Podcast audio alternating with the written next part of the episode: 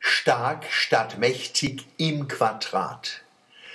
Was hab ich dolle Leser? Was haben ich dolle Leser in einer Zeit, wo es in den Medien rauscht und flimmert, quasselt und wimmert, machen sie was Wunderbares. Sie gucken genau hier und lesen Wort für Wort. Sie wissen, eine Grundlage von Verstehen ist die Aufmerksamkeit. Schreiber und Leser, Politiker und Bürger, Produzenten und Konsumenten, Alte und Junge, Männer und Frauen sind zusammen verantwortlich für das, was herauskommt. Bei meiner letzten Kolumne hat ihr Aufpassen besonders geholfen. Sie haben gemerkt, dass es in der Überschrift stark statt mächtig hese muss, nicht statt statt mächtig. Ein Fehler, wo beim Übertragen ins Wochenblatt passiert ist. Und schonsch? Muttertag, Vatertag, Kirchentag, jetzt wird's Tag. Damit ihr Hoffnung habt, war das Motto beim Kirchentag in München. Das hört sich gut an, aber mir spüren, dass wir uns Hoffnung machen, weil wir Angst haben. Zu Recht. Hoffnung wird zu gefährlichem Selbstbetrug, wenn sie kein Fundament in die Wirklichkeit hat. Wahrscheinlich hat falsches Hoffen schon mehr Menschen umgebracht wie die Verzweiflung. Keins von unseren großen Problemen ist gelöst. Es geht immer noch mehr um Geld, Macht, Gedäß, wie darum, Menschen und Gesellschaften stark zu machen.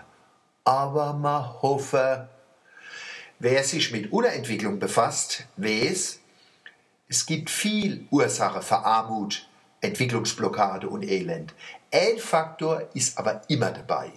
Völker verelende, wann Frauen nicht auf alle Ebenen gleiche Chancen und Rechte haben. Unterentwickelte Länder, die besser dastehen, wann Frauen nicht bloß die Arbeit schaffen täten, das machen sie sowieso, sondern auch was zu sagen hätten. Was für Länder in der sogenannten Dritten Welt gilt, ist aber für andere Strukturen, wie zum Beispiel die katholische Kirche.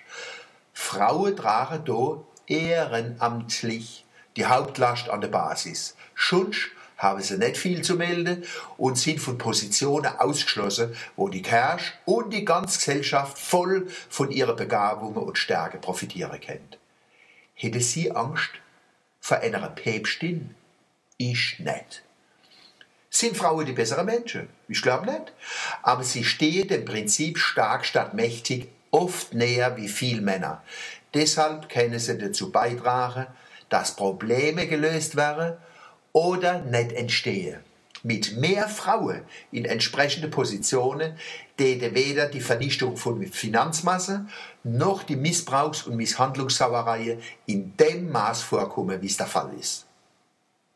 Müssen Männer jetzt in Sack und Asche gehen? Nee.